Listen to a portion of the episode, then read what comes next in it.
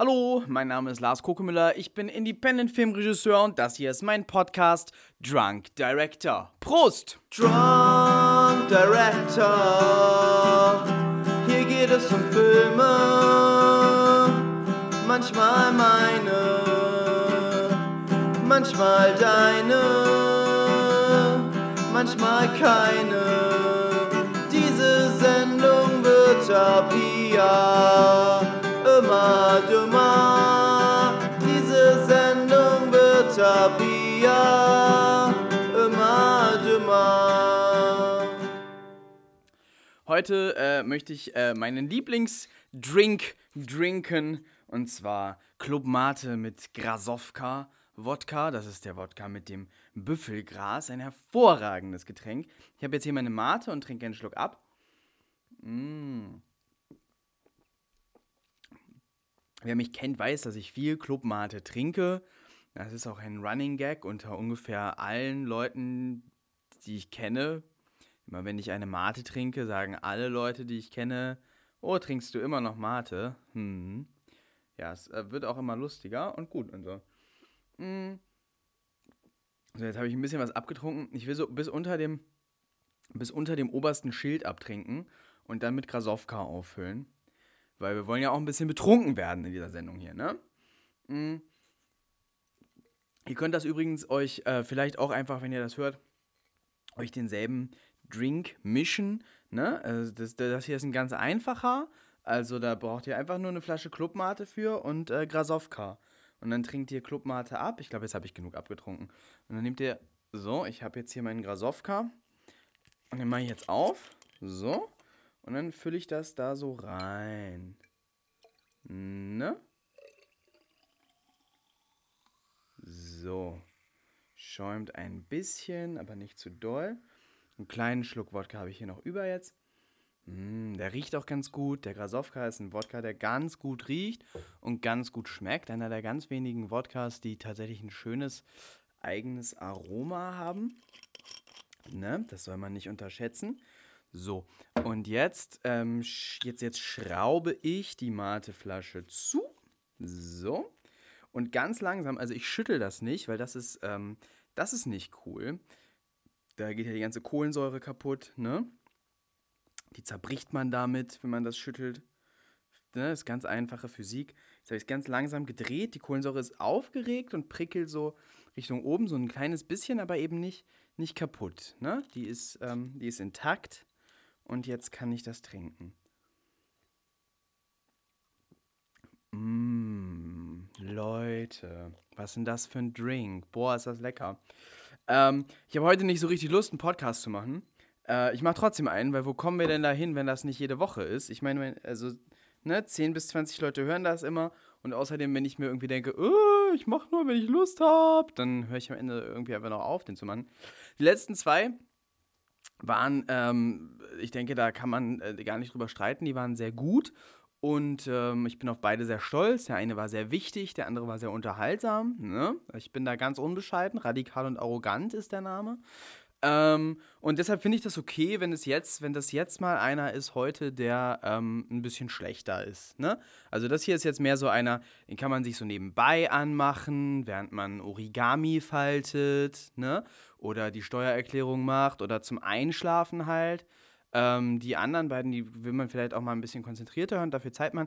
Das hier, Leute, ich sag euch, bügelt, ne, macht euch diesen leckeren Drink, ne, Mate Grasowka und, äh, oder ja, ähm, macht was ihr wollt, kochen, abwaschen, all diese Dinge und lasst das so ein bisschen nebenbei ähm, laufen. Und ich äh, beeinflusse dabei hauptsächlich euer Unterbewusstsein. Ihr müsst nicht unbedingt hinhören, ähm, obwohl das Thema heute ist gar nicht so unspannend eigentlich. Vielleicht sogar, vielleicht sogar spannend für manche. Und zwar der Indie-Struggle. Ihr merkt es schon, ich habe vor, ein bisschen zu heulen.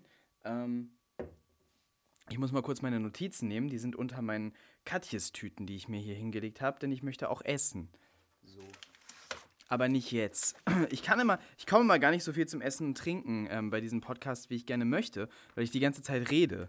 Ne? Das ist, das ist, äh, das ist so ein Fehler im, im System. Ich möchte äh, demnächst einen Podcast machen mit ganz vielen Leuten und dann mit allen äh, ein Spiel spielen. Und zwar ähm, pro Contra. Und zwar möchte ich das so machen: jeder soll ähm, es, soll, es, soll, es soll zwei Stapel Karten geben. Auf dem einen steht immer Pro oder Contra auf den Karten und auf der, äh, oder nee, gar nicht, das Bullshit. Also, passt auf. Es soll einen Stapel mit Karten geben und da stehen Themen drauf. Und es geht Reihe um und immer zwei müssen gegeneinander antreten und die anderen sind die Jury. Ähm, und die kriegen einen Begriff und einer von beiden kriegt per Zufall äh, zugeteilt, er muss dafür argumentieren und der andere kriegt per Zufall zugeteilt, er muss dagegen argumentieren. Und die anderen entscheiden nach jeder Runde, wer von beiden basierend auf den Argumenten gewonnen hat. Und das ist natürlich dann, sind dann so Filmbegriffe, ne? So, so dann vielleicht aktuelle Kinofilme, Batman wie Superman. Ich glaube, da kann man total schön drüber diskutieren. Ich habe ihn mir noch nicht angeguckt. Alle, alle scheinen ihn sich gerade anzugucken. Ähm, natürlich, natürlich. Man muss ja, man muss ja ähm, Klicks graben und deshalb ähm, über das aktuelle Thema machen. Ich habe keine Lust, mir Batman wie Superman anzugucken und werde daher vermutlich auch nichts darüber machen. Ich finde auch so, ähm, so lange Reviews, äh, ich höre mir das manchmal an. Ich finde, man hat wenig davon als, als Hörer und äh, es macht mir nicht so viel Spaß, es zu machen. Ich wollte ein ganz langes Review machen, oder ich glaube, ich habe ein langes Review gemacht zu Star Wars, aber da bin ich auch total abgeschweift. Ich wollte eins machen zu äh, Hateful Eight und dabei ganz viel über so Tarantino-Filme reden, aber dann habe ich das nicht gemacht, weil ich keine Lust hatte. Ähm, und ich glaube, jetzt ist es zu spät dafür. Ja, und dieses Batman wie Superman, also ich fand Man of Steel dermaßen scheiße. Ehrlich, ich finde nichts an diesem, es gibt an diesem Film nichts, was mir gefällt. Ich finde, ähm, also äh, als ich das erste Mal versucht habe, ihn zu gucken, musste ich ausmachen während dieser ersten paar Krypton-Szenen, weil ich fand, dass, dass das fürchterlich dumm aussah. Ähm, und dann habe ich irgendwann weitergeguckt, dann bin ich eingeschlafen, bevor es so richtig losging. Und äh, nee, also Batman wie Superman gefällt mir überhaupt nicht. Äh, das war jetzt Bullshit. Guck mal, ich bin nicht mal richtig konzentriert. Ich bin, ich, ich reiß das hier so, so neben, nebenher weg. Ähm, nee, äh, äh Man of Steel gefällt mir überhaupt nicht. Und ähm, also Zack Snyders ganzer Approach da an die ganze Sache, ähm, Superman als so einen düsteren Heini aufzuziehen, gefällt mir nicht, finde ich blöd, finde ich langweilig, finde ich eine dumme Figur. Ähm, der, der, der 70er, also Superman, der war ja wenigstens noch so, so mega dorky. Man konnte immer sehen, dass ihm das alles irgendwie unangenehm ist. Und hat immer dumm gegrinst und so. Und das war irgendwie niedlich. Und das war eine Figur, die, die irgendwas hatte. Aber so dieser, dieser Man of Steel Bullshit, nee. Nee, wirklich nicht. Zack Snyder, ich weiß nicht. Es gibt so Regisseure, die machen mal einen richtig guten Film und dann. Mm, so, also, äh, ich fand 300 ziemlich gut. Ich bin sogar einer der wenigen Menschen, die den Watchmen-Film gerne mögen, auch wenn ich die Kritik daran sehr gut verstehen kann. Es ist halt null, null feinfühlig, weil Zack Snyder null feinfühlig ist irgendwie. Ähm, und, und er hat auch nicht so den guten Humor einfach. Und ich glaube, das ist das, was mich vor allem stört. So dauerhaft Leuten zuzusehen, die keinen Humor haben äh, und keine, keine Selbstironie. Das, das ist mir zu platt und zu dumm. Das hat mir auch schon nicht gefallen und da, äh, also, da, da, da, da ähm, werde ich, vielleicht handle ich mir ein bisschen Nerd-Hate ein. Hat mir schon bei den Nolan-Batman-Filmen nicht gefallen die sind mir zu humorlos. Das, äh, da ist äh, hier, the, ähm, the, Dark Knight ist deshalb so gut, weil äh, Heath Ledger auch ganz schön witzig ist. Ähm, und deshalb ist der Film gut. Und der ist auch nur wegen Heath Ledger gut. Ansonsten wäre der langweilig. Und das sieht man dann in dem nächsten Teil. Ähm, der, der, äh, ein, ein humorloser, selbstgefälliger Mist irgendwie. Ähm, grundsätzlich ist das ein Problem, was ich habe mit Nolan. Irgendwie so ein bisschen, so ein kleines bisschen Selbstironie muss dabei sein. So ein bisschen, ich weiß auch nicht, so ein bisschen so eine, so eine flapsigere Haltung, auch bei jeder Art von Film. Ich finde, ein Film, der komplett humorlos daherkommt, äh, das mag ich nicht. Und auch Schauspieler, also, ähm, na, hier, wie heißt er? Uh, Dingenskirchen, American Psycho, Batman, na, ihr wisst, Christian, Christian Bale. Ähm, in American Psycho fand ich ihn gut, weil da, da, der Film war witzig teilweise. Aber seitdem macht er so viel so humorlosen, verkrampften Mist. Der gefällt mir überhaupt nicht. Und also auch schon, schon, ähm, weiß ich nicht, Batman wie Superman sieht nicht danach aus, als wäre das jetzt, als wäre das tierisch mein Film. Und irgendwie interessiert mich das dann auch dafür zu wenig. Ehrlich, was Warner Brothers da, da veranstaltet. Ich werde es mir vermutlich angucken. Suicide Squad interessiert mich. Vermutlich gucke ich es mir irgendwann mal an, aber vielleicht tatsächlich nicht im Kino. Irgendwie reizt es mich gerade gar nicht. So, das war ganz viel Bullshit-Gerede. Ähm, ich wollte über den Indie-Struggle reden. Der Indie-Struggle. Oh, ja, zurzeit, liebe Leute, äh, ich bin so ein bisschen am Hasseln immer. Ähm, jetzt gerade machen wir viele Sachen gleichzeitig, äh, was heißt, was immer bedeutet, ich mache viele Sachen gleichzeitig ähm, und viele Leute helfen mir. Ähm, Cordelias Kinder läuft im Kino an. Wir haben bisher vier Kinos, es werden wahrscheinlich fünf oder sechs, ähm, in denen dieser Film läuft. Ja, genau. Nach, nach Ostern kommt mindestens noch eins dazu und dann mal gucken, wie, ähm, wie sich das dann mit den anderen verhält. Äh, das, darauf bin ich ziemlich stolz, ehrlich. Also äh, einen Kinostart ohne Verleih hingekriegt zu haben, Icke, äh, da freue ich mich total drüber. Und der Film, genau, der, der läuft ähm, in Dresden im Kino in der Fabrik, der müsste jetzt laufen, irgendwie zwei Wochen. Ähm, wir werden in Hamburg sein, im B-Movie, bei der Q-Movie Bar. Äh, wir werden, ich werde in Berlin sein am 23.04. in den Gelegenheiten ähm, und den Film da präsentieren. Und dann wird er nach Dresden zurückkommen ins Kino im Dach ab 25.05. und dann da ein paar Mal laufen. Und wie gesagt, da kommen noch Kinos dazu. Ähm, tja, liebe Leute, da habe ich aber mal einen Kinostart gebucht. Das finde ich ganz schön geil von mir. Ähm, und ja, mal gucken. Ich hoffe, dass da viele Leute hinkommen. Geht da hin, guckt, äh, ob er bei euch läuft und ähm, geht in diese Vorstellungen. Liebe Dresdner, geht jetzt äh, bitte immer fleißig ins Kino in der Fabrik. Ähm, ja, und dann, äh, genau, ich hoffe, ich hoffe, das wird alles voll und es geht dann weiter für uns. Irgendwie so ein, so ein richtiger Kinostart. Äh, ist schon ein Schritt. Also ich meine, Hans Wagner war im Kinoverleih bei Dropout Cinema, aber ähm, ich weiß nicht, ob der so viel da gelaufen ist. Auf keinen Fall ist er so konzentriert da gelaufen wie jetzt Cordelias Kinder. Von daher, yay me! Äh, geht ins Kino, es wird geil. Und in Berlin äh, können wir uns auch noch sehen und ein, ein, schönes Bier trinken. Ich möchte die Gelegenheiten gerne mal voll machen, weil ich habe ähm, da schon mal einen Film gezeigt, nämlich Hans Wagner. Äh, es ist ein bisschen was her. Und da waren nur drei Leute da. Und das war sehr, sehr unangenehm. Ich war extra dafür dahin gefahren. Ich fand es richtig scheiße. Äh, ich weiß gar nicht so genau, warum ich da jetzt wieder hinfahre. Einfach, ich möchte gerne meinen Film im Kino zeigen. Ähm, und bitte kommt, liebes Berlin, bitte kommt dahin. 23.04. Ähm, gleicht mal das erste Mal wieder aus, weil das war wirklich blöd. Das hat mir gar keinen Spaß gemacht. Ähm, Außerdem äh, ähm, am Buchen sind wir das Zeckenkommando. Das ist voll schwierig. Wir haben jetzt drei, drei äh, Konzerttermine, die anstehen. Ähm, genau, und jetzt gehen wir erstmal mit der Band, sind wir erstmal mit der Band unterwegs, mal gucken, ob der, ob der Film da irgendwo läuft bei den Konzerten. Aber vor allem sind wir mit dieser Band unterwegs und äh, mit der Band wird es auch weitergehen. Und wahrscheinlich wird es auch mit diesen Filmen weitergehen, weil wir haben, wir haben echt Bock darauf und die äh, Konzerte machen tierischen Spaß. Müsst ihr gucken, wir sind hauptsächlich in Hamburg und Wedel jetzt gerade. Äh, Wesel, Wesel, Wedel, ach, was weiß ich also irgendwie Hamburg und Hamburger Umland. Ihr seht das äh, bei Radikal und Arrogant auf Facebook im Banner stehen alle Termine, die anstehen. Und gerade sind es doch einige. Ähm, Emma hat Flügel wird am 13.04. auf der MS Hedi laufen. Darauf freue ich mich richtig dolle. Äh, Hedinale nennen sie das. Ähm, Genau, das ist eine Filmreihe, die sie da haben. Emma hat Flügel läuft da im, im Rahmen dessen. MS Hedi ist halt ein Schiff und äh, dann geht man auf das Schiff und dann fährt man los und ich habe meinen Kopfhörer und dann wird eine Leinwand äh, fit gemacht und dann wird der Film gezeigt, während man äh, so über die Elbe fährt. Und das finde ich richtig geil. Das finde ich vor allem für diesen Film hammergeil und ich freue mich tierisch darauf. Das ist auch noch der Tag vor meinem Geburtstag. Das heißt, äh, mal gucken, wie meine Züge fahren. Aber je nachdem, äh, ich denke mal, ich muss sowieso so lange in Hamburg bleiben, dass wir da alle gemeinsam ein bisschen in meinen Geburtstag hinein feiern können. Das wäre doch, das wäre doch richtig nett. Oder? Kommt da mal hin. Ansonsten gibt es natürlich das Obsessive Underground präsentiert, das läuft monatlich. Das läuft interessant. Äh, das ist ja so eine regelmäßige Reihe und ähm, am Anfang äh, war das ziemlich krebsig, war das schlecht besucht. Es war immer sehr, sehr nett. Es sind tolle, nette, super Leute, die da kommen, die auch immer wieder kommen. Ganz treue Leute, super toll. Äh, macht von daher immer richtig viel Spaß. Ähm, und ich dachte aber eine Weile, wir müssen das aufgeben, weil einfach nicht mehr wurden. Mit zehn Leuten da am Abend äh, lohnt sich das für niemanden. Und dann äh, haben wir Emma hat Flügel gezeigt, ich glaube im Januar oder so. Und ähm, ich dachte, es kommt niemand, weil niemand, den ich kenne, äh, ist gekommen. Alle haben gesagt, oh, keine Zeit. Und ähm, ich war dann da drin und die Facebook-Veranstaltungen, waren auch irgendwie kaum Zusagen und so. Und ich war dann drin und wir haben aufgebaut und so.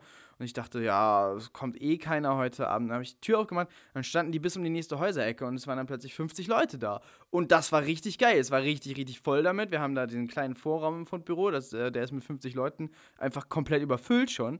Ähm, Und ja, genau. Die nächsten zwei Male waren es dann jeweils so 25 Leute, was nett ist, was schön ist, wo, wie sich das halten kann. Ich wünsche mir total, dass es äh, auch mal wieder so viel wird wie jetzt äh, bei dem Emma halt Flügel mal. Und ich weiß, das ist das Ding. Ich weiß gar nicht, warum das so viele waren bei Emma halt Flügel. Wir haben in der Werbung gar nichts anders gemacht als, als sonst. Wir haben eher weniger Werbung gemacht als jetzt für Hans Wagner. Und äh, ich verstehe das überhaupt nicht. Und ich wollte mich nicht vor die Leute stellen bei der, beim Emma Flügel Screening und sagen, äh, ja, schön, dass ihr da seid. Ähm, sagt mal, warum eigentlich? Ähm, hätte das aber machen sollen, weil ich hätte das echt, ich würde das echt gerne mal rausfinden, warum das an dem Abend plötzlich so mega viele waren. Ähm, könnt ihr mir vielleicht erklären, wenn ihr das hört, wenn ihr da wart, erklärt mir mal, wie habt ihr davon erfahren? Was haben wir da anders gemacht als sonst? Warum war es da plötzlich so voll? Ähm, Finde ich großartig, fand ich großartig, hätte ich sehr, sehr gerne, sehr, sehr gerne wieder so. Äh, und ich hoffe halt, äh, die Grundhoffnung hinter diesem monatlichen Konzept ist ja, dass, dass ähm, regelmäßige Reihen, ich, ich habe das Gefühl, dass in Hamburg ähm, regelmäßige Reihen das, sind, das Einzige sind, was eben läuft. Weil, äh, genau, Leute kommen wieder, Leute bringen Freunde mit, Dinge etablieren sich und ich habe das Gefühl, äh, mit, einer, mit, mit einer neuen eigenen Veranstaltung ist es in Hamburg immer mega schwierig ähm, und, und da kommt irgendwie keiner. Hamburg ist ein scheiß Stadt für Veranstaltungen, auch jede Veranstaltung, die irgendwie nicht total eindeutig kategorisierbar ist und irgendwie mal irgendwas Interessantes konzeptuell versucht, das floppt irgendwie alles. Es ist entweder, der Hamburger möchte entweder tanzen, ähm, meistens möchte der Hamburger tanzen, zu möglichst simpler Musik.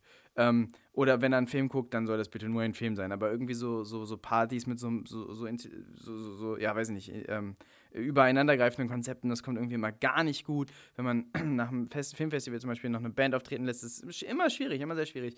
Hamburg ist ein schwieriges Pflaster und wir dachten, ähm, regelmäßige äh, Reihen funktionieren hier eigentlich am allerbesten. Und das ist so die Hoffnung beim Obsessive Underground präsentiert, dass, äh, dass das immer, immer voller wird, weil Leute immer wieder kommen. Weil bisher waren, äh, glaube ich, immer alle ganz, äh, ganz angetan. Das war immer sehr nett. Und auch letztes Mal, letztes Mal äh, haben wir Hans Wagner gezeigt diese Woche, warum Hans Wagner den Sternenhimmel hasst. Äh, intelligente Fragen äh, im QA, mega viele Fragen, viel mehr Fragen als sonst, kritische Fragen auch durchaus. Es war ein sehr schönes QA. Also so, so stelle ich mir eigentlich immer ein QA vor. Sonst, gerade nach Hans Wagner, sind, äh, sind so Publikumer immer ein bisschen, ähm, ich weiß auch nicht, ein bisschen platt. Äh, da, da ist immer erstmal so Stille und dann kommen normalerweise kaum, Fra kaum Fragen, sehr wenig Fragen. Ähm, ganz oft kommen sehr, sehr dumme Fragen, sorry, aber es kommen fürchterlich dumme Fragen teilweise. Ähm, und äh, dieses Mal war das, äh, wann, haben wir ein interessantes äh, Gespräch so gehabt. Ich bin dann in so einer Situation total schlecht irgendwie. Ich war gar nicht darauf vorbereitet, dass so viele Fragen kommen und ich hatte es irgendwie eilig. Aber ähm, ich glaube, es war ein schönes QA und äh, genau, es hat Spaß gemacht.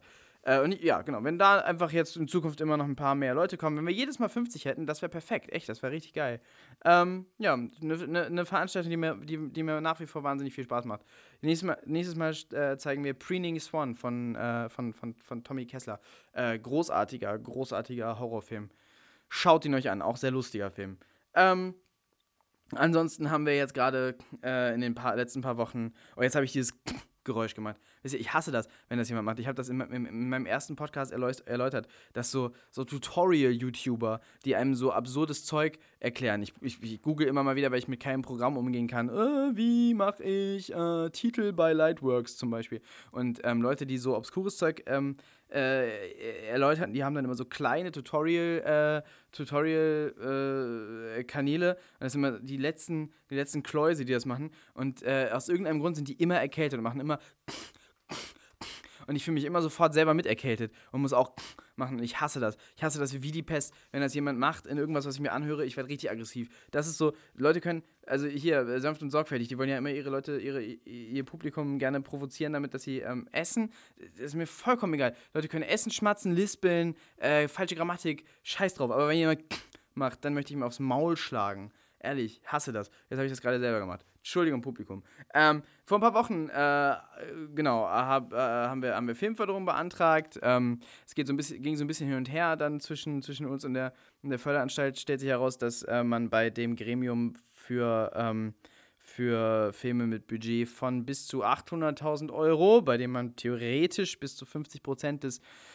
äh, des Budgets beantragen kann, äh, eigentlich nur eine Chance hat, wenn man bis zu maximal 20.000 Euro ähm, beantragt. Das hatten wir so nicht komplett verstanden, hatten äh, wesentlich mehr Geld beantragt und dann musste ich meine, ähm, meine, meine, meine Rechnung nochmal total, total umstellen. Äh, sowieso bei diesem, bei diesem Filmförderantrag. Das ist ein, das ist, das ist ein, Filmförderanträge sind Biester. Fürchterlich. Schlimm zu machen. Wenn man währenddessen noch tausend Sachen plötzlich entdeckt, die dann noch da irgendwie rein müssen und dann auch, wenn man dieses Online-Formular ausfüllt, Leute, äh, Sachen, die vorher nicht unbedingt absehbar sind und dann eben solche Sachen wie, äh, ja, äh, maximal 20.000 Euro, sonst macht ihr euch voll lächerlich ja, schwierig, schwierig. Aber haben wir, haben wir umgestellt, haben wir umgerechnet und jetzt sind wir alle sehr gespannt, ob wir diese Filmförderung denn dann bekommen. Ne? Spannende, spannende Sache, wäre wär cool. Es ist ein sehr, sehr schönes Projekt. Das heißt ein schrecklich großes Abenteuer ähm, und es ist so ein, so ein na, Drama mit Thriller-Elementen, das fast in so eine Western-Richtung geht, dann aber auch sehr lustig ist.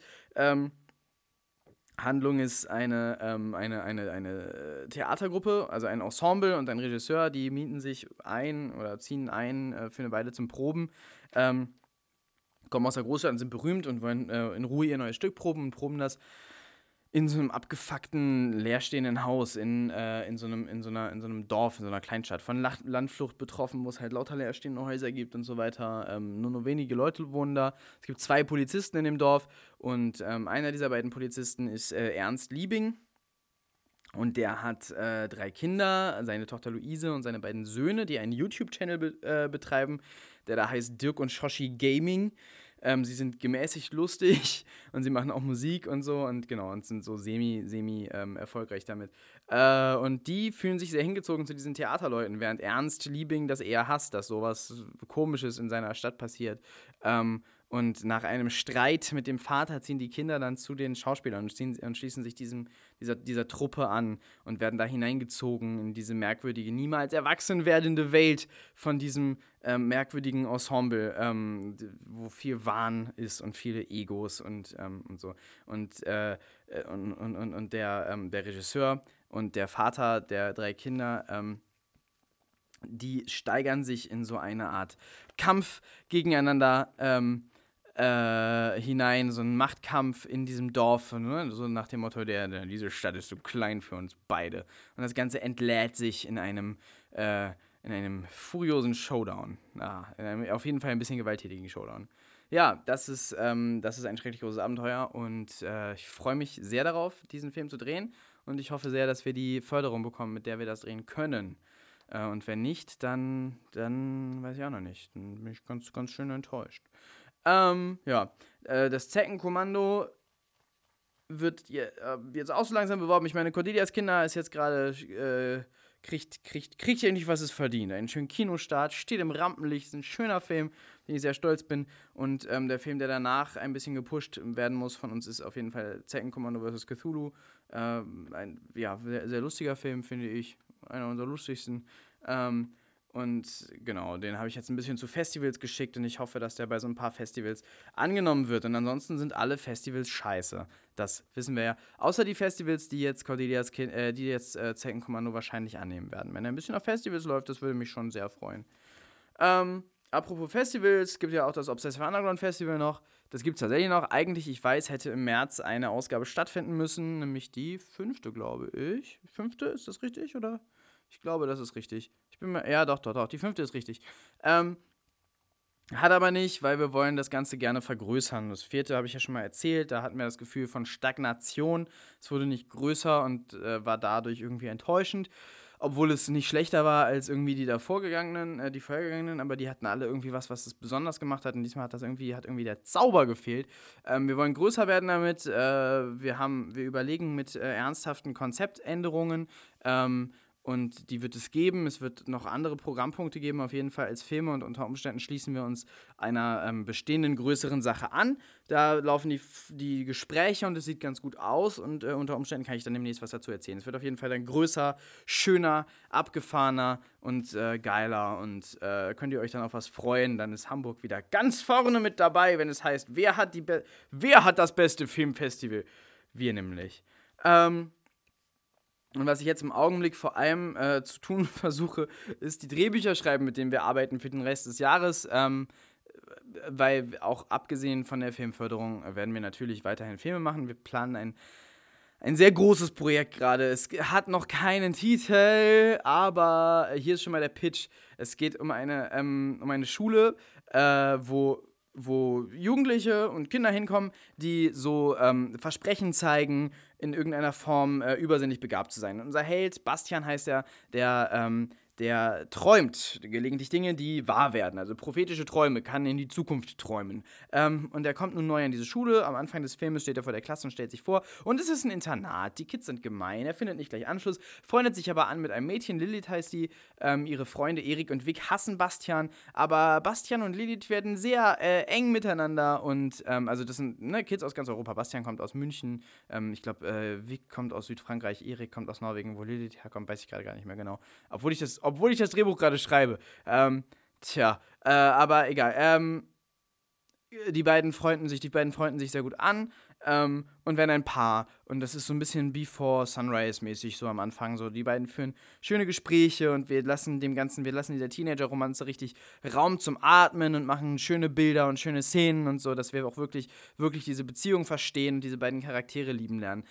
Und dann ähm, eines Nachts träumt Bastian, dass äh, Lilith ermordet wird und er wacht auf, rennt äh, zu der Stelle, wo sie eine Treppe heruntergestoßen worden ist in seinem Traum und da liegt sie tot und er ruft um Hilfe und es ist fürchterlich, es ist eine riesige Tragödie an dieser Schule ähm, und die Polizei sagt aber, hey, das ist ein Unfall gewesen, hier gibt es keine, äh, keine, keine Hinweise auf Fremdeinwirkung und der Schulleiter sagt, ja, hey, komm, deine, deine Traumpowers sind jetzt nicht so entwickelt, dass ähm, wir irgendwie das, was die Polizei sagt, dann in den Wind schießen können, also dann beruhig dich mal. Ähm, und äh, Bastian Erik Wick und der nette Lehrer V, wie er heißt, ähm, glauben da nicht dran und fangen an zu ermitteln, was da passiert sein könnte und stoßen auf eine Wahrheit, die größer und schlimmer ist, als sie sich das jemals hätten erträumen lassen. Träumen ist ein gutes Stichwort. Träume sind sehr wichtig in diesem Film. Ähm, ja, ihr merkt das schon, das ist so ein bisschen äh, Harry Potter meets X-Men meets Before Sunrise meets äh, äh, Nightmare on Elm Street meets ein kleines bisschen Matrix, hoffentlich. Ähm, genau, es wird, äh, es wird, es wird, es wird langsam und, und nett anfangen, so dass wir die Charaktere gut kennenlernen können und uns da gut reinbegeben können und dann wird es gegen Ende richtig aufs Maul geben in diesem Film. Ähm, am Anfang sind die, die, die Kräfte dieser Schüler noch, noch fast lächerliche, verkümmerte Dinge und am Ende am Ende nicht mehr. Ähm, genau, und ich hoffe, ich hoffe, ich hoffe, dass, ähm, dass ihr alle euch genauso doll auf diesen Film freut wie ich, weil ich glaube, das wird, das wird hammergut. Das wird auf jeden Fall das erste, der, der erste seiner Art in Deutschland. Es ist ein, ein nächster Schritt für uns. Äh, es ist natürlich ein gigantisches Projekt und wie, wie dumm bin ich eigentlich, sowas immer wieder ohne Geld zu versuchen. Aber wie ihr wisst, habe ich bisher nichts einfach nur versucht, sondern alles auch irgendwie geschafft. Und bei diesem Film ist äh, unsere Idee, dass wir ähm, natürlich Crowdfunding Ne? Also wer Geld dafür geben möchte, kann Geld dafür geben. Es wird eine Indiegogo-Kampagne geben, das wird sehr bald losgehen. Wir haben dafür auch ein Video gedreht und so. Es wird, äh, wir warten noch auf ein bisschen Material, aber dann wird es sehr, sehr bald losgehen. Dieses Drehbuch muss ich auch fertig schreiben, es muss, muss einen Titel geben. Mir fällt einfach kein guter Titel ein. Ähm, ich schreibe gerade das Drehbuch, ich bin jetzt, glaube ich, gerade, ich bin bei 40 Seiten. Ich werde das über Ostern wahrscheinlich fertig machen. Ähm, also ich, ich habe eine sehr, sehr, sehr detaillierte Outline, die ich, wo ich gerade nur noch eigentlich die Dialoge dazu schreiben muss. Und da kämpfe ich mich gerade ein bisschen durch. Ähm, ja, aber genau, ähm, so, es wird eine, eine Crowdfunding-Kampagne geben, aber wir wollen auch ganz, ganz, ganz ausdrücklich dazu aufrufen, dass ihr uns helft. Also, ähm, dass Leute äh, Talent beisteuern, was auch immer ihr könnt, wenn ihr, wenn ihr irgend, irgendwas, äh, ne, wir, bra wir brauchen lauter Leute, wir brauchen Maskenbildner, Ausstattung, äh, Aufnahmeleitung, wir brauchen Leute, die uns erklären, wie man Visual Effects macht, die die vielleicht für uns machen, die uns mit uns besprechen, wie wir die Sachen umsetzen können. Wir brauchen Storyboarder, wir brauchen Illustratoren, wir brauchen ähm, äh, Leute, die uns beim, beim, beim Management helfen, in der Produktion helfen, wir brauchen vielleicht Investoren, wir brauchen ähm, Licht, wir brauchen unbedingt äh, Equipment, vor allem Licht, ein bisschen andere Technik, wir brauchen Tontechnik ähm, und wir brauchen Leute, die das Licht setzen dann auch. Äh, wir brauchen eine Schule, in der wir drehen können, die möglichst ein bisschen nach Hogwarts aussehen soll von außen. Ähm, zwei Wochen lang in den Sommerferien hatten wir gedacht, wir brauchen ein Greenscreen-Studio, ähm, wir brauchen alles mögliche Zeug. Wie ihr merkt, wir brauchen äh, Leute, die Kampfchoreografie können und uns da helfen können. Wir wollen ein bisschen Wirework machen, also äh, wenn sich jemand damit auskennt, immer bitte bei uns melden. Äh, wir werden, also wir sind jetzt dabei, unsere kleine Armee aufzustellen. Wie gesagt, in den Sommerferien wollen wir, ähm, wollen wir drehen. Wir werden jetzt sehr, sehr bald anfangen zu casten ähm, und äh, unser Team einfach aufzubauen, äh, die, die, den Zeitraum festnageln, sobald wir eine Schule haben, äh, die uns da fest zusagt. Und ja, genau, das ist der Mutantenfilm. Ähm, Und das wird natürlich eine riesige, gigantische äh, Aktion schon wieder im Sommer. Das wird unser größtes Projekt überhaupt bisher. Ähm, es wird der längste Film, den wir bisher gemacht haben. Es wird der krasseste Film, den wir bisher gemacht haben. Ähm, und ja, genau. Ähm, seid, seid doch dabei, seid dabei. Wir können alles brauchen und wer, wer so gar nichts anderes beisteuern kann, der kann sehr gerne Geld dazu geben, weil das brauchen wir natürlich immer vor allem. Geld, Geld, Geld, Geld. Es wird, es wird eine, eine Crowdfunding-Kampagne geben. Diesmal hoffentlich eine, die besser läuft als alle Crowdfunding-Kampagnen, die wir bisher gemacht haben, weil die haben alle nicht funktioniert. Ähm, genau, aber äh, es geht eben auch darum, dass wir uns alle zusammentun, vor allem und diesen Film gemeinsam finanzieren, äh, nicht finanzieren, auf die Beine stellen, machen. Äh, ich, glaube, dass, ich glaube, dass viele Leute, die helfen, sogar besser sind als ähm, viel Geld auf der Bank. Glaube ich so. Ähm, also, um so einen Film zu machen. Ja, ansonsten bin ich gerade dabei, äh, also was heißt bin ich gerade dabei? Also ich bin gerade tatsächlich dabei, diesen Mutantenfilm zu schreiben und ähm, nebenbei entwickle ich so ein paar Konzepte für Filme, die ich danach schreiben will, die, auch, die ich auch noch machen will dieses Jahr. Ähm, einerseits äh, habe ich eine Idee für einen Film, den man ideal einreichen könnte bei der Förderung, den, wo ich weiß, den könnte ich mit 20.000 Euro machen. Äh, es ist ein Film, wo die meiste Zeit nur drei Personen drin zu sehen sind und der trotzdem nicht uncool ist und ich kann so viel sagen, es ist eine, äh, eine äh, wahnsinnig coole Horror-Version von Hänsel und Gretel. Ähm, aber wo es so richtig abgeht. Ähm, und das äh, werde ich, das werde ich wohl jetzt demnächst auch schreiben. Äh, was ich allerdings als nächstes schreiben werde, ist eine Art Science-Fiction-Romanze. Das ist so ein äh, Genre, wo ich immer finde, das ist so unterschätzt und es gibt so viel zu wenig Filme dafür. So alle Filme, die ich aus dem Genre kenne, sind irgendwie interessant und spannend und cool. Ich meine, Her ist ein guter Film. Ähm, äh, Eternal Sunshine of the Spotless Mind ist ein wahnsinnig guter, genialer, grandioser, toller Film. Ähm, man kann, wenn man, wenn man Liebesgeschichten in die Zukunft verlagert, ähm, dann kann man, dann kann man äh, den Leuten Probleme geben, die viel größer sind als, als in unserer Welt. So, man, kann, man, man kann sie Planeten auseinanderpacken, man kann sich äh, philosophische Fragen ausdenken, mit denen sie, mit denen sie zu tun haben. Äh, bei, bei Eternal Sunshine ist das doch ganz besonders, ganz besonders toll. Das Ganze kann surrealer werden und gleichzeitig, ich weiß auch nicht, es ist was, was mich irgendwie tierisch fasziniert. Ähm, und gr grundsätzlich habe ich schon lange Lust, irgendwie mal, dass wir was in die Science-Fiction-Richtung machen. Ähm, und gleichzeitig äh, habe ich das Gefühl, dass Emma hat Flügel nach wie vor unser in jeder Hinsicht erfolgreichster Film ist. Und so ein Beziehungsfilm ist natürlich auch total gut zu machen, ähm, mit, mit, äh, mit No Budget. Du brauchst nur, nur sehr, sehr coole Schauspieler, die das Ganze tragen. Ähm, und dann letztendlich jemanden, der die Kamera macht, jemanden, der den Ton macht. Das hatten wir ja bei Emma Flügel nicht. Aber wenn man das dann noch, wenn man das dann noch gut hat, äh, dann viel draußen dreht, möglichst im Sommer, wenn, wenn, wenn alle Bilder dann schön sonnendurchflutet sind, ähm, dann sieht das schön aus dann, ähm, ne, wenn man guten Ton hat, dann, also wenn man jemanden hat, der den Ton macht, dann klingt das auch gut. Und dann äh, braucht man sich da technisch auch vor niemandem mehr verstecken. Und dann hat man einen richtig geilen Film. Und man kann halt dann inhaltlich äh, edgy Zeug machen, wenn man will oder ach, alles machen, was man will, ne? Ähm, und äh, ich habe nicht so richtig Interesse an Projekten ohne das kleine bisschen crazy. Irgendwas muss, irgendwas muss, muss verrückt sein daran, sonst mm, interessiert es mich nicht so zu machen. Und deshalb äh, finde ich spannend, irgendwie dann so ein Science-Fiction-Element da damit reinzunehmen. Und äh, ich habe ne, hab mir, hab mir einen super schönen Plot ausgedacht, von dem ich, nicht nur ich, ganz begeistert bin. Ähm, und für eine Sache, die mit, ähm, mit, mit, einem verhältnismäßig geringen Aufwand, jetzt vor allem verglichen mit dem Mutantenfilm, äh, zu drehen ist. Und ähm, ja, den ich wahrscheinlich dieses Jahr, pff, Mai, Juni, irgendwie sowas, würde ich den gerne einfach mal fix abdrehen. Es gibt schon die ersten Schauspieler, die da schon, fest für eingeplant sind. Äh, genau, Drehbuch schreibe ich als nächstes. Ähm, im, Laufe, Im Laufe meiner, meiner Beschäftigung mit diesem Projekt habe ich mir ähm, unter anderem angeguckt den Film Ghost in the Shell. Kennt ihr jemand? Mitte der, Mitte der 90er, Anime-Film. Ähm, grandioser Film. Erinnert mich doll an Blade Runner optisch. Ähm, ist halt auch einfach Cyberpunk ähm, und ist der Haupteinfluss auf Matrix gewesen. Die haben äh, die haben äh, Joel Silver damals einfach nur Ghost in the Shell gezeigt und haben gesagt, wir wollen das machen in echt. Äh, und damit war, damit war, das war der Pitch. Damit äh, war er dann an Bord. Ähm, und es gibt noch mehr so, äh, so Filme aus der Ära, äh, fallen in den USA unter den äh, Begriff Japanimation. Ich habe bei Chris Stuckman, ein YouTuber, den ich äh, ganz gerne mag, Film-Review-YouTuber, äh, habe ich ein äh, Video gesehen über, hat er glaube ich gerade erst gemacht, über Japanimation und ähm, so ein paar Filme, die er aus der Richtung irgendwie empfiehlt. Da war Ghost in the Shell dabei. Den wollte ich schon ewig sehen. Da habe so dann gedacht, dass ich den ja schon ewig mehr sehen wollte. Und dann habe ich mir ihn mal angeguckt.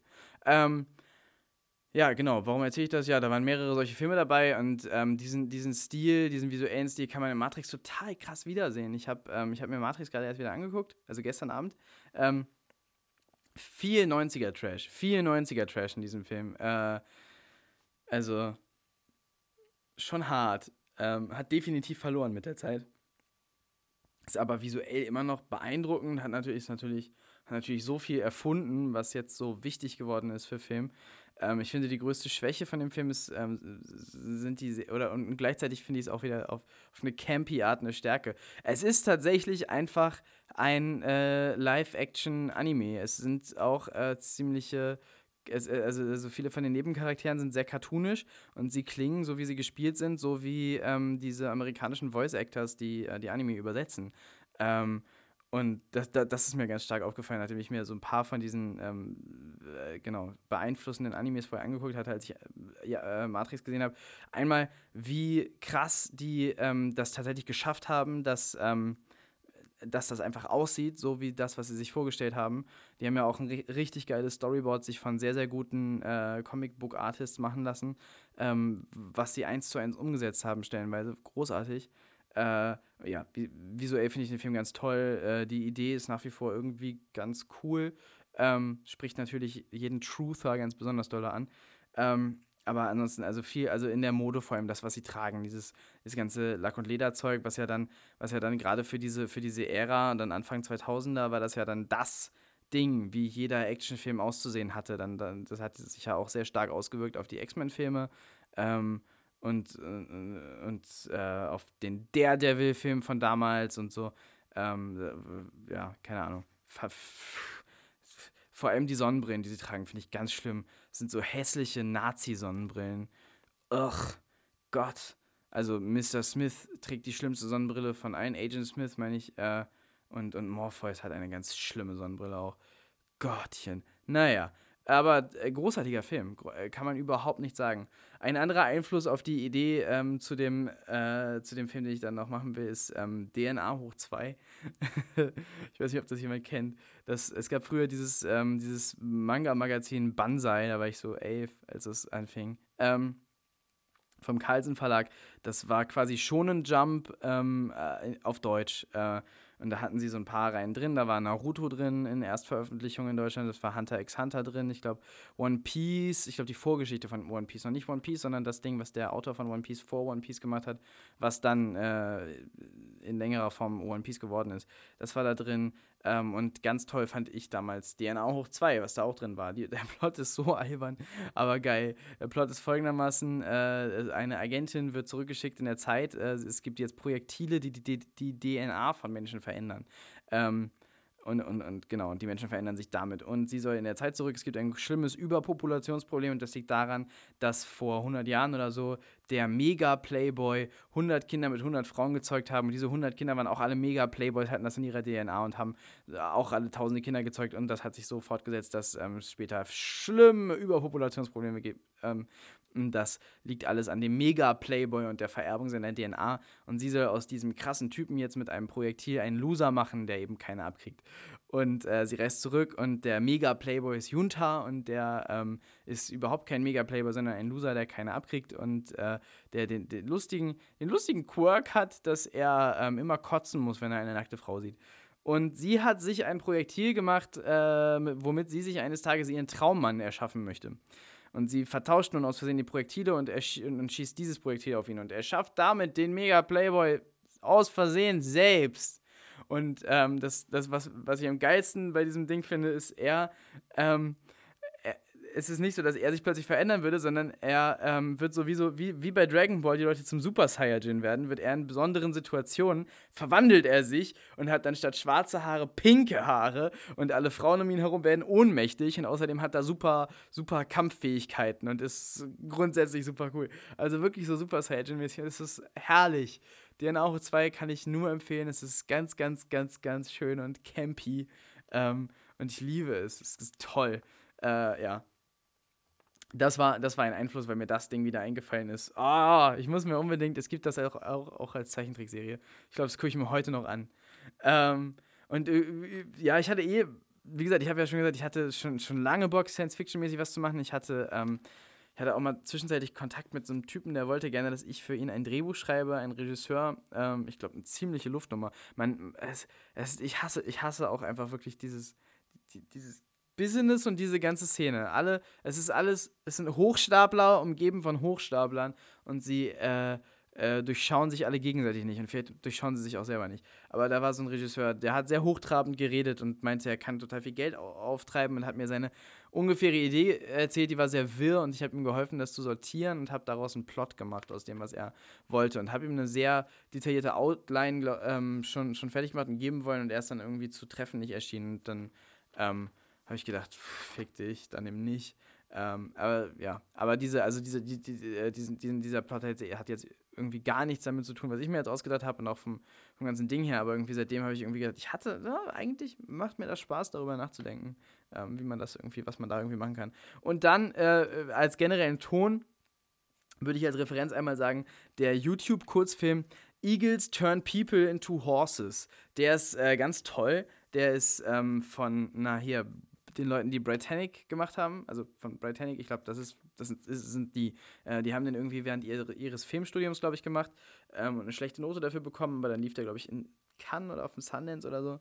Äh, großartiger, sehr, sehr lustiger Kurzfilm und ähm, das wird, das, der wird einen großen Einfluss haben auf den Stil des Filmes, den ich plane, weil ich diesen Film sehr liebe.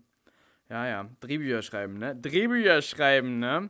Ich weiß nicht, äh, wenn man so, so No-Budget arbeitet, also ich, ich persönlich, äh, ich habe ja schon mal gesagt, ich versuche, also mein, eines meiner Ziele beim Drehbücherschreiben ist, ähm, so viel Unterhaltung zu liefern wie ein Blockbuster, ohne einen Blockbuster zu drehen, also ohne ein Blockbuster-Budget, weil ich glaube, dass man mit Storytelling und ähm, Twists und äh, Abgefahrenheiten ähm, und, und eben Sachen, die man anders macht als alle anderen, äh, tatsächlich auch eine ganz gute Unterhaltungsalternative bieten kann.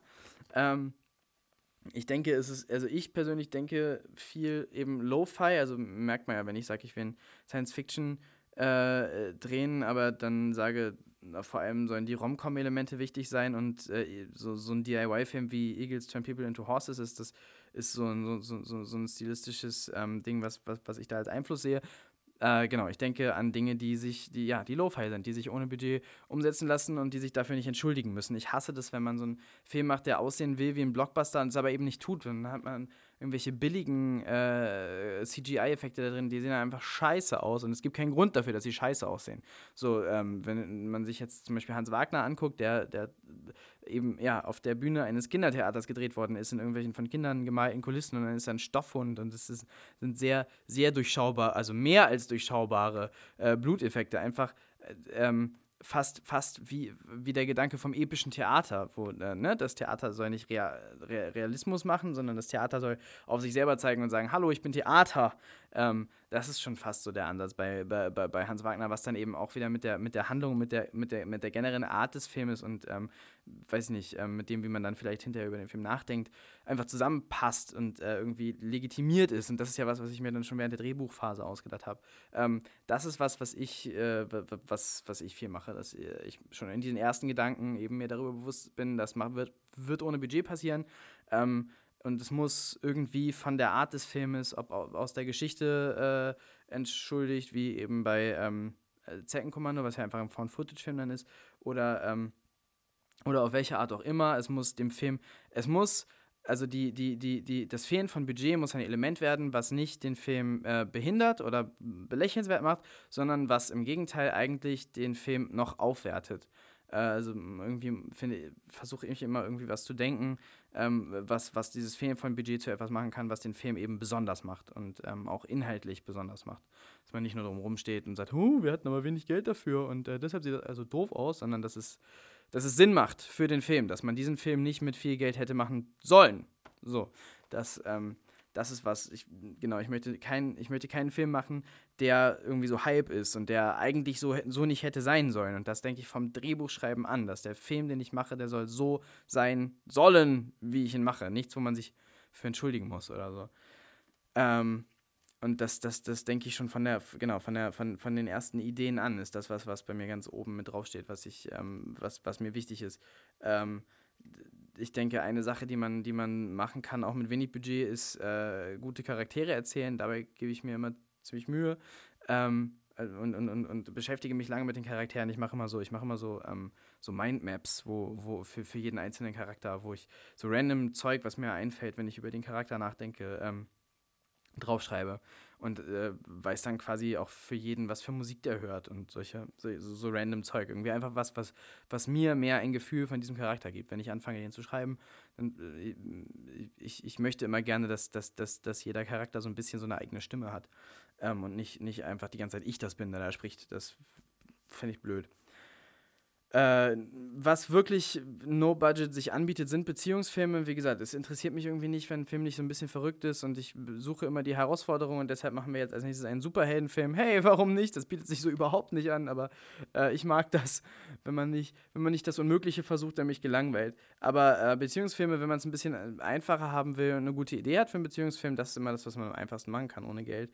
Ähm, natürlich arbeiten mit was man hat, das habe ich schon tausendmal gesagt, äh, ne, dass man das, äh, weiß ich nicht, wenn ihr, wenn ihr irgendwo ein leerstehendes Haus habt, dann äh, macht einen Geisterhausfilm. Wenn ihr äh, ein ganzes Dorf habt, das euch irgendwie bei was helfen, bei allem möglichen helfen wollte und äh, würde und die wollen alle mal in einem Actionfilm mitspielen, dann macht es wie Robert Rodriguez und macht El Mariachi. Ähm, je nachdem, was man hat. Wenn ihr in einem Krankenhaus arbeitet und ihr wisst, ihr könntet da in irgendeinem Flügel davon drehen, dann macht äh, hier Geister von Lars von Trier. Was ihr habt, arbeitet mit, was ihr habt. Das ist, und das kann man auch schon vom, wie gesagt, auch schon in der ersten Drehbuchphase kann man, äh, nein, soll man. Während ihr das, wenn man sich so einen Film ausdenkt, dann finde ich, müsste, muss das zu den ersten äh, Gedanken zählen. Was kann ich eigentlich machen? Ähm, was habe ich da?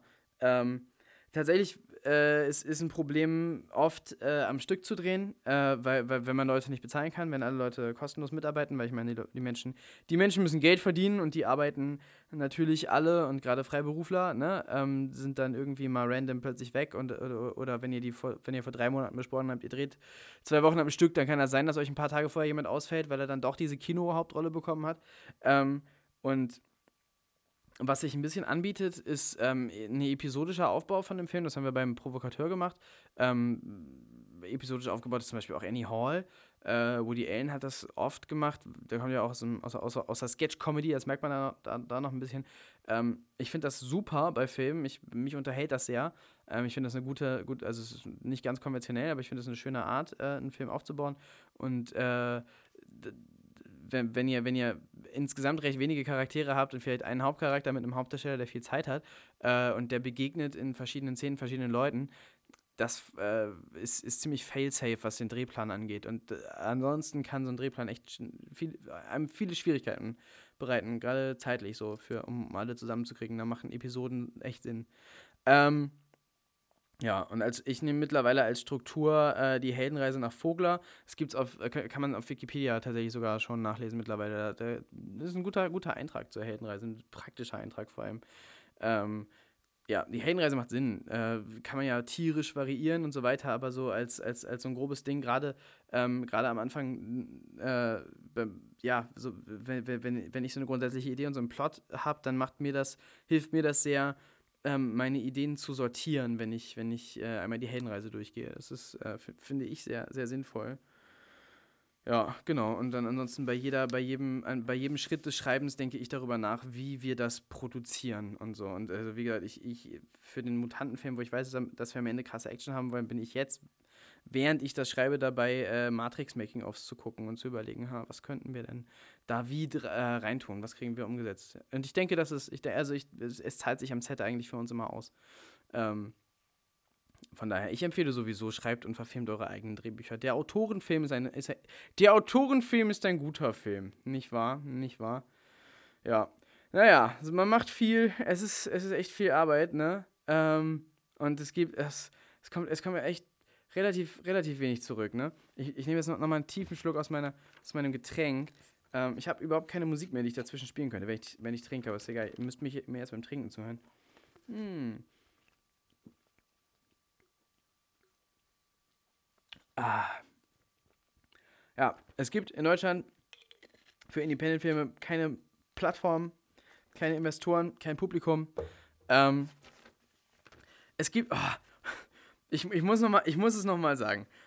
Es wird auf diesem Snowdance Festival, das sich das einzige Independent Festival, Filmfestival nennt, ähm, was für ein Bullshit, immer wieder diese, diese Diskussionsrunde zur Frage, was ist Indie, die sich meiner Meinung nach nicht stellt, weil Indie bedeutet, keine Majors sind involviert und ich, ich finde, dass es natürlich selbst, selbstverständlich und logisch ist, dass man das in Deutschland übersetzt nach keine Filmförderanstalt ist äh, involviert, weil das ist der Staat. Staatliches Geld ist nicht unabhängig. Ich weiß nicht, wie behindert man sein muss, um das zu denken. Er, ernsthaft. Unabhängig heißt nicht äh, äh, künstlerische Freiheit. Nein. Künstlerische Freiheit hat man auch, wenn man ein etablierter Regisseur ist, bei Major-Studio-Filmen.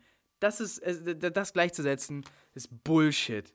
Hört damit auf. Und es ist auch, äh, Independent-Film ist keine Qualität. So, Major-Filme sind geil. Ich gucke ich guck sogar lieber Major-Studio-Filme eigentlich.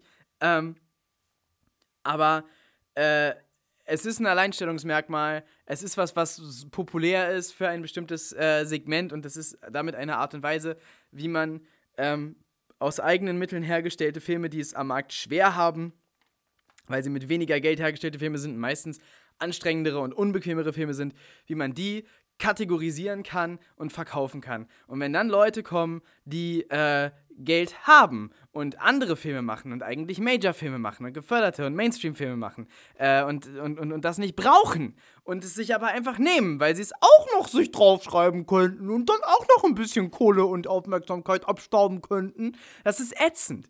Das, äh, ja. Das finde ich scheiße.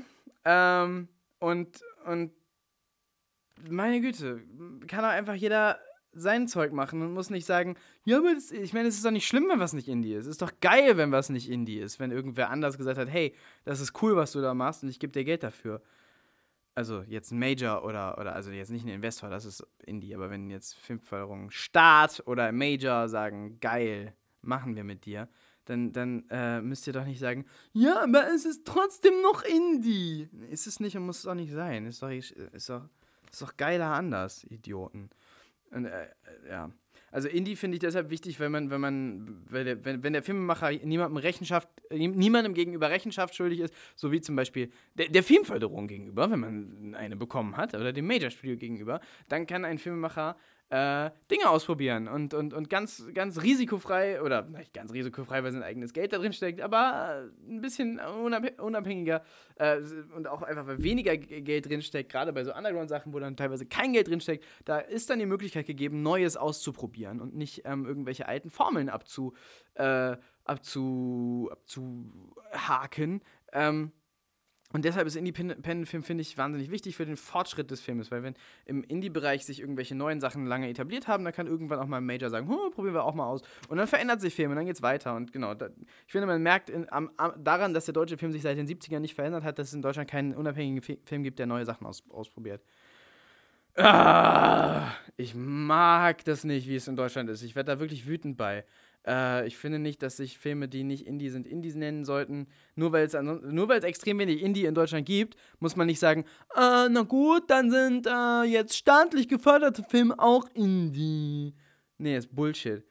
Es ist schwierig, einen Film ähm, zu produzieren in Deutschland. Also jetzt mal ganz abgesehen von Indie, so ganz grundsätzlich als äh, Nachwuchsproduktionsfirma. Äh, es ist schwierig, einen Film äh, also finanziert zu kriegen oder ähm, ausgestellt zu werden damit. Also, dass wir jetzt mit Cordelias Kinder in fünf, sechs Kinos laufen werden, das ist krass. Das passiert sonst nicht. Da, ähm, das ist sehr ungewöhnlich und äh, da bin ich stolz drauf. Und äh, ansonsten, normalerweise, einen Kinostart kriegt man nicht mit einem Independent-Film. Äh, und und dass, ich das, dass sich das mal finanziell lohnen würde, davon ist ja auch nur zu träumen. Ähm, ja, weiß ich nicht. Indie in Deutschland, also ich meine, es gab den neuen deutschen Film in den 70ern und der war, der war, der war so revolutionär dann so seiner Zeit, dass ich meine, ähm, äh, ihr kennt das, äh, Sundance, äh, Robert Redford, als er am Anfang von der Ästhetik des Indie-Films, den er fördern möchte, geträumt hat, da war äh, der neue deutsche Film ganz oben auf der Liste. Und äh, da, sowas wollte er machen. Und es sollte, äh, sollten lokal produzierte Sachen sein und so. Und das passt wundervoll da in diese 70er äh, Deutschland-Ära. Und das Problem ist aber einfach, dass das, was damals cool war und auch neu war und schön, dass es das gab, dass sich seitdem der deutsche Film einfach nicht verändert hat, sondern dass er so geblieben ist. Und das ist doch scheiße. Der, der, soweit ich das verstehe, war der Grundgedanke der Filmförderung, äh, der, der, Filmförderung generell, ähm, dass, dass, dass, dass Leute genau frei forschen sollten ähm, mit Filmen. Dann gab es das Filmbüro Hamburg, wo äh, Werner, Werner Schröter dann saß und hat man ihm seine Filmidee erzählt und dann hat man 10.000 Euro bekommen. Und dann hat man so einen abgefahrenen Film gemacht wie Egomania von äh, Christoph Schlingensief. Es gab mal in der Bücherhalle Hamburg so ein Regal, da gab es so lauter so Videos, so weiße Videos und das waren die ganzen Videos, die das Filmbüro Hamburg ähm, gefördert hat. Die gibt es jetzt nicht mehr, also das Regal. Keine Ahnung, wo diese Videos hin sind. Das ist mega schade. Ähm, waren geile Sachen dabei. Abgef abgefahrenes Zeug einfach. Ver ver verrückte Sachen. Und ähm, diese Möglichkeiten gibt es einfach irgendwie nicht mehr. Und auch, also, äh, eine Sache, die irgendwie bei der Filmförderung komisch ist, ist, dass man es schwer hat, eine Filmförderung zu kriegen, wenn man nicht schon mal eine Filmförderung gekriegt hat. Das ist also ein sehr, sehr äh, geschlossener Verein. Und dann, wenn ich dann zu hören kriege, ja, und ihr habt auch noch keinen Kinofilm gemacht und ihr seid noch nicht auf großen Festivals gelaufen, und ich dann sage, naja, zwei unserer Kinos sind, äh, zwei unserer fünf Spielfilme sind in regulären Kino, sind äh, regulär im Kino gelaufen, hatten reguläre Kinostarts, äh, und einer lief auf großen Festivals. Ähm, und meine, die Antwort, die ich höre, ist, hm, äh, weiß ich nicht, irgendwie, was soll man da machen, um da, um da ähm, ernst genommen zu werden? ja, ich weiß nicht. Man, man, muss eine Filmförderung gekriegt haben, um eine Filmförderung zu kriegen. Ich finde das absurd. Ein sehr, sehr geschlossener Verein. Ähm, und so gibt es in Deutschland dann, was heißt, also ich meine, an, an, ansonsten neben der Filmförderung ist es also schwierig, Filme zu produzieren. Ich habe das Gefühl, ist, also zum Beispiel ist, ist Product Placement in Deutschland verboten. So, man kann nicht von einer Firma Geld bekommen dafür, dass deren Produkte äh, auftauchen. Es ist grundsätzlich ein bisschen schwierig. Was möchte man denn dann äh, Investoren anbieten? Wofür sollen sie einem sollen sie einem Geld geben für, für, für, für einen Film. Es wäre ganz schön, irgendwie mit, mit Firmen zusammenarbeiten zu können. Aber ich habe das Gefühl, dass, dass diese Idee überhaupt nicht etabliert ist in Deutschland. Man, man geht ans, Ki äh, ans Fernsehen und lässt dann tausend Redakteure rumdoktern an dem, was man machen möchte. Und dann geht man an sechs verschiedene Filmförderungen und wartet drei Jahre, bis man das Geld dann irgendwie zusammen hat. Und dann macht man so einen mediokren, scheiß deutschen Film. Das ist doch Bullshit. Das macht doch keinen Spaß.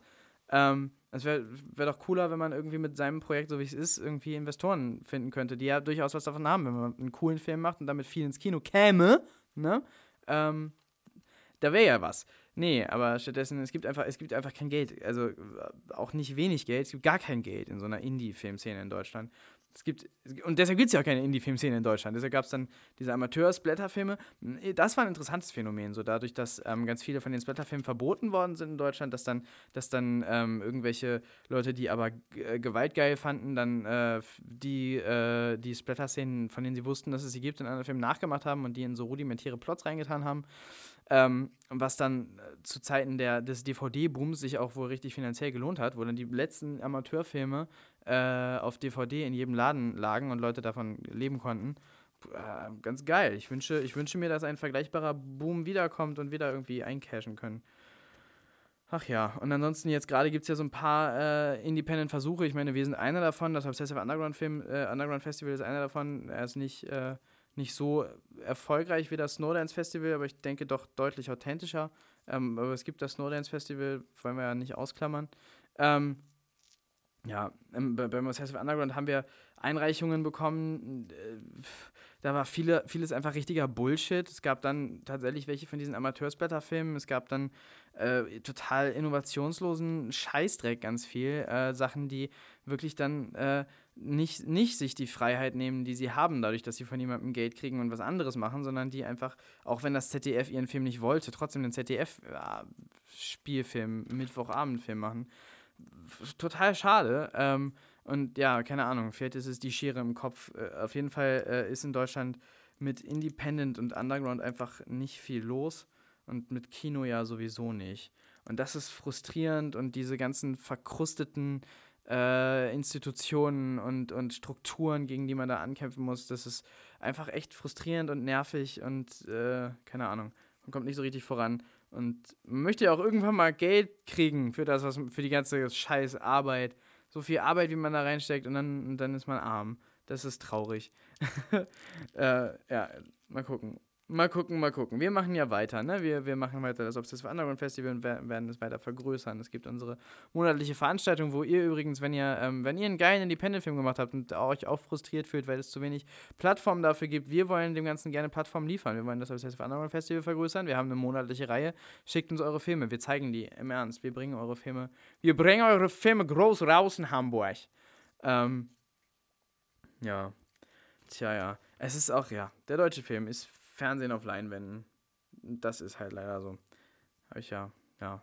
Als ich habe mal ein Interview gelesen mit der, ähm, mit der Vor Vorsitzenden oder so der Filmförderung Berlin, ähm, die über diesen Victoria-Film, der ja die, die guter Film, so, ne?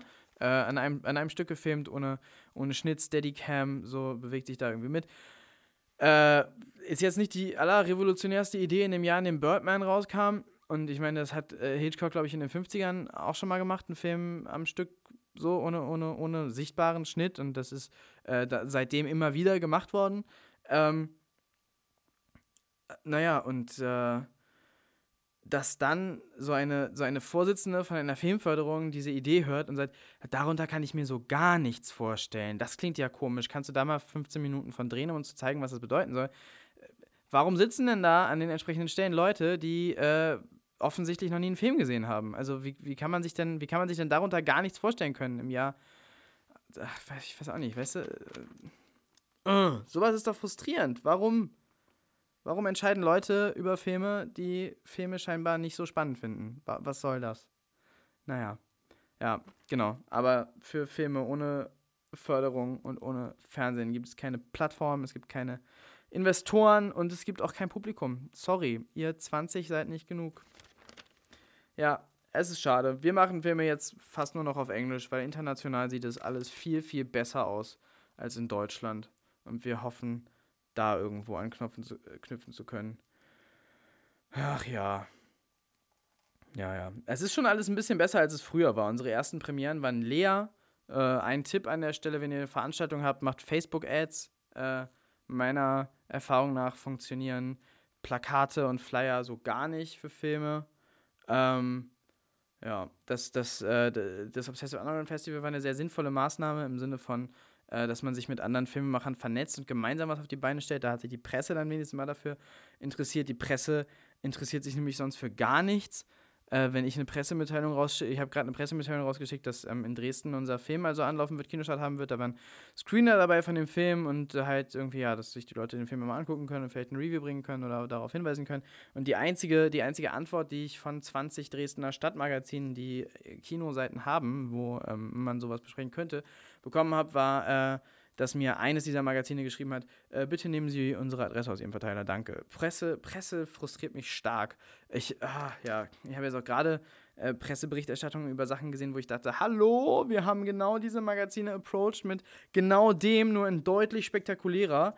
Warum zur Hölle ist das bei denen eine Story und bei uns nicht? Ich weiß es nicht. Ich, ähm, Presse verstehe ich noch nicht ganz. Ja. Ja, ja. Videomaterial auf YouTube irgendwie lohnt sich immer. Facebook-Werbung lohnt sich super. Was für uns bisher die effektivste Werbemaßnahme war, war der Gratis-Januar, wo man sich unsere, unsere vier bisherigen Filme auf Vimeo on Demand halt kostenlos angucken konnte mit einem, mit einem Code. Das haben jeden Tag viele, viele, viele Leute gemacht. Daran verdienen, verdienen wir natürlich nichts, aber wir hoffen, ihr habt euch gemerkt, wie gut ihr die Filme fandet. Ähm, ja, es gibt so ein Buch, Say Your Own Damn Movie von Lloyd Kaufman, das würde ich empfehlen. Und dann muss ich mal ganz kurz nachgucken und ich werde das ungeschnitten drin lassen. Ich gehe jetzt zu meinem Bücherregal und gucke nach dem anderen Buch, das ich gerne empfehlen wollte. So, ich gehe zu meinem Bücherregal. Ich habe das Buch gefunden. Ich habe das Buch gefunden. Ich wollte gerne empfehlen uh, The Complete Independent Movie, uh, Movie Marketing Handbook von Mark Steven Bosco. Das ist, uh, das ist sehr gut. Also ich meine, ich kann jetzt nicht sagen, damit haben wir den Durchbruch geschafft. Aber ähm, ich habe das Gefühl, sehr, sehr, sehr viel aus diesem Buch gelernt zu haben. Sehr viele Sachen, die in anderen Büchern nicht drinstehen. Auch was äh, Selbstdistribution ähm, und äh, ganz viel angeht, was ihr anderswo nicht lesen werdet. Ist ein gutes, ein sehr gutes Buch für Independent-Filmemacher. Ja, mehr habe ich heute nicht zu erzählen. Das war jetzt mehr so ein random Redefluss. Viel Bullshit dabei, ne? Ich hoffe, ihr habt währenddessen auch schön Grasowka Mate getrunken. Ähm, und jetzt, äh, ja, wünsche ich euch frohe Ostern, ne? Tschüss.